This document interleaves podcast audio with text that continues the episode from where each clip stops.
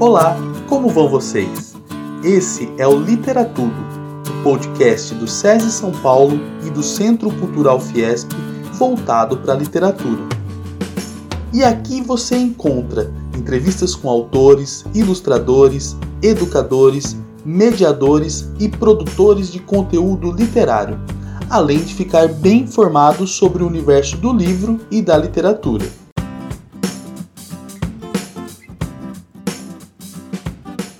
Meu nome é Alcides e estamos aqui para mais um episódio do Literatudo, como sempre, na presença da analista de literatura Josi Amato.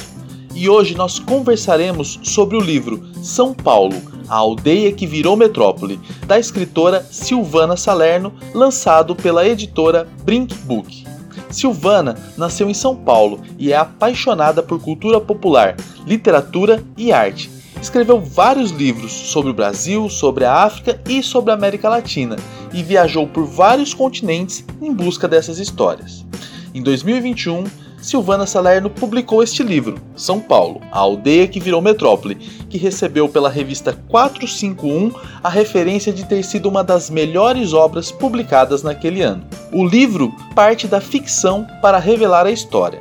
Nela, a história de São Paulo é mostrada a partir da aldeia, como uma pequena igreja que se tornou o polo industrial e cultural que conhecemos hoje. Vamos descobrir mais sobre São Paulo e sobre esse livro delicioso de Silvana Salerno. Tenham todos um bom episódio.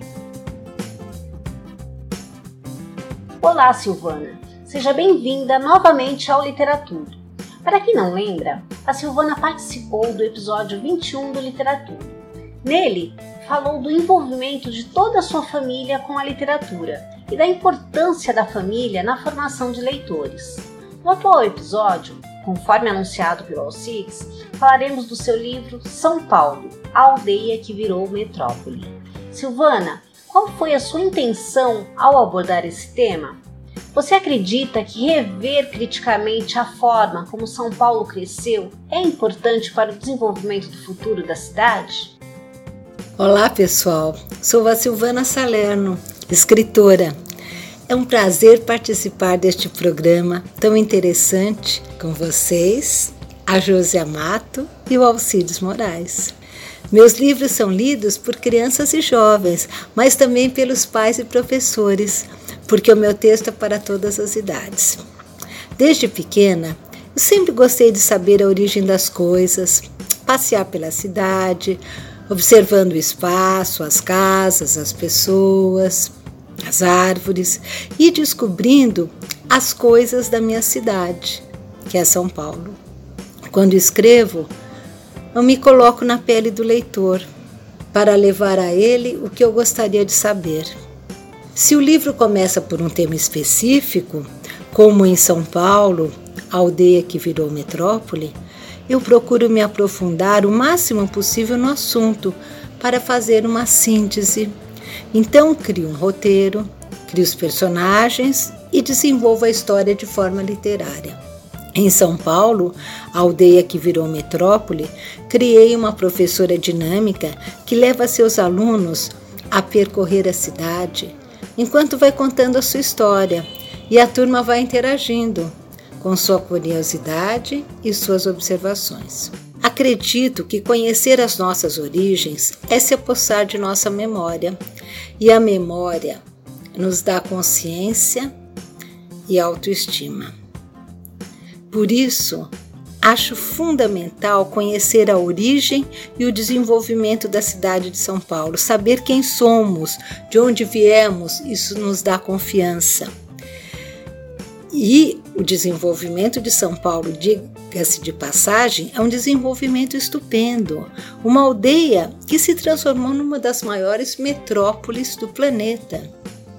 Sobre a visão crítica, acredito que ela deve acompanhar todo o conhecimento, pois é dessa forma que podemos entender o que deu certo, o que não deu certo e pesquisar o porquê não deu certo e descobrir como fazer melhor. Essa é a forma de se fazer uma crítica positiva, a meu ver, que aposta no futuro, num desenvolvimento mais inclusivo da sociedade, da natureza, do estudo, do trabalho, da tecnologia, da arte e de tudo que a cidade oferece para quem vive nela. A crítica negativa é aquela que só critica sem apresentar uma proposta. Considero que essa crítica positiva de inclusão é fundamental para o desenvolvimento de São Paulo. Olá, Silvana, tudo bem com você? Bom, São Paulo é hoje considerado uma metrópole também em termos culturais. E nós sabemos que um dos marcos importantes que contribuiu para a chegada da cidade nesse status foi a realização da Semana de Arte Moderna de 1922 aqui na cidade. E por ocasião da comemoração do centenário desse evento, o Centro Cultural Fiesp, em parceria com o Instituto de Estudos Brasileiros da USP, está apresentando a exposição Era uma Vez Essa exposição ela é considerada a maior mostra sobre o modernismo brasileiro já realizada. Nós temos aqui mais de 300 obras e documentos históricos inéditos sobre a intimidade dos artistas e pensadores modernistas. Por conta dessa reflexão, dessa criação do status de uma metrópole cultural, eu queria te fazer uma pergunta a respeito da formação cultural da cidade de São Paulo. É, como seria 2022 culturalmente se há 100 anos atrás nós não tivéssemos tido a ruptura cultural que foi a Semana de 22? A Semana de Arte Moderna de 1922 aconteceu num momento de grande transformação da cidade. As primeiras indústrias começavam a se instalar em São Paulo e a produção de café no interior do estado gerava muita riqueza e transformou o estado num novo centro econômico do país. Os fazendeiros de café se mudaram para a capital, onde estavam os escritórios de exportação. Surgiu um bairro novo na Avenida Paulista, onde eles construíram mansões, transformando a paisagem da cidade. A Avenida Paulista Ganhou linha de bonde, tinha clube, parque, restaurante e muitas mansões. Essa modernização da cidade foi acompanhada pela busca de renovação dos artistas no campo da literatura e das artes plásticas. Os artistas propunham uma arte nacional que refletisse os problemas do país e sua diversidade nacional. Naquele momento, São Paulo era a capital propícia para abrigar a vanguarda brasileira.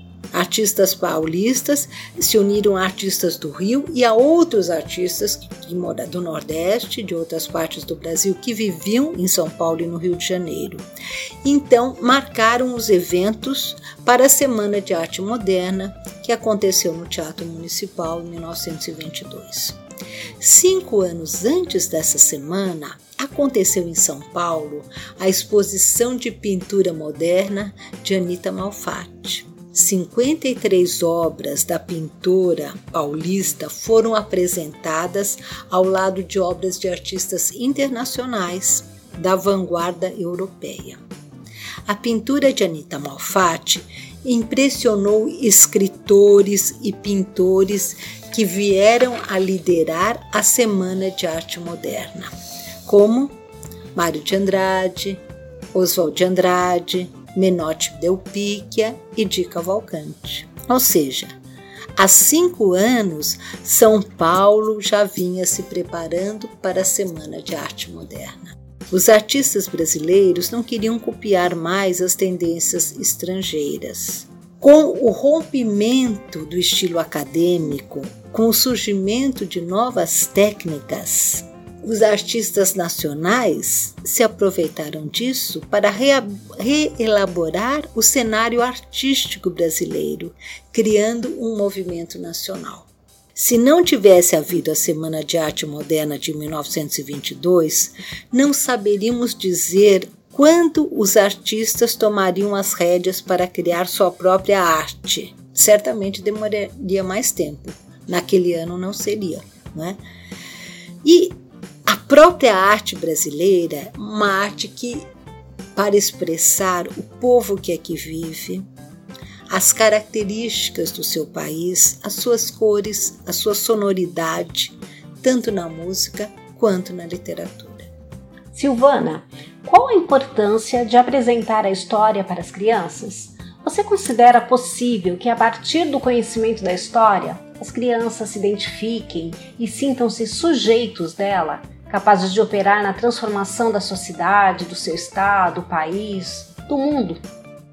Josi, considero a história uma das bases do conhecimento. A história ajuda na compreensão do ser humano e o define. Ela fornece elementos para compreender a sociedade e a cultura que proporcionam o desenvolvimento do pensamento, crítico em especial, o entendimento das diferenças entre as pessoas, entre os países e entre as civilizações. Muitas formas de comportamento que observamos na atualidade, como a violência motivada pela xenofobia ou pelo racismo, a estranheza por certos hábitos alimentares que não conhecemos e por práticas culturais que nunca vimos, costumam ocorrer por falta de conhecimento histórico ou por um mau conhecimento da história. O estudo da história também capacita as pessoas de prudência, civilidade e tolerância, tanto no meio em que vivem, como em situações estranhas à sua cultura. Pode-se dizer que, em grande parte, a história continua sendo a mestra da vida, como dizia o filósofo romano Cícero. A história amplia os horizontes, ela possibilita conhecer o passado e o presente, assim como fazer projeções para o futuro. Como você disse, Josi, acredito sim que todo leitor, tanto criança, jovem como adulto, ao conhecer a história da cidade em que vive, irá se identificar com ela e se sentir capaz de se participar da sua transformação e mais tarde da transformação do seu estado, do seu país e até do planeta. E isso já vem acontecendo. Os leitores de São Paulo, a aldeia que virou metrópole, gostaram bastante do perfil do livro, que apresenta a história da cidade de forma lúdica, com personagens que vive, vivenciam passeios por São Paulo. Os professores que adotaram o livro ressaltaram esse diferencial e agradeceram a possibilidade de trabalharem a história da cidade. Né? O livro possibilita trabalhar a história da cidade. Os professores destacam em especial a criação dos capítulos, Cada capítulo do livro é um século da história da cidade, que começa no século XVI e vem até o século XXI, né? O nosso ano, o ano em que estamos vivendo, com os slams de poesia, o grafite, a dança e a música de rua, a arte na periferia e todos os problemas e desafios de uma grande metrópole.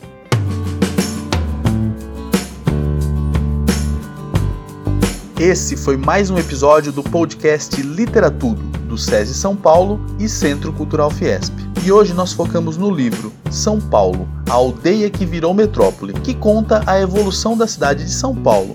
Livro que foi escrito por Silvana Salerno. Silvana, muito obrigado pela sua presença aqui no nosso podcast. Agradeço o convite para participar deste programa do SESI tão interessante que é o podcast Literatudo hoje focando São Paulo.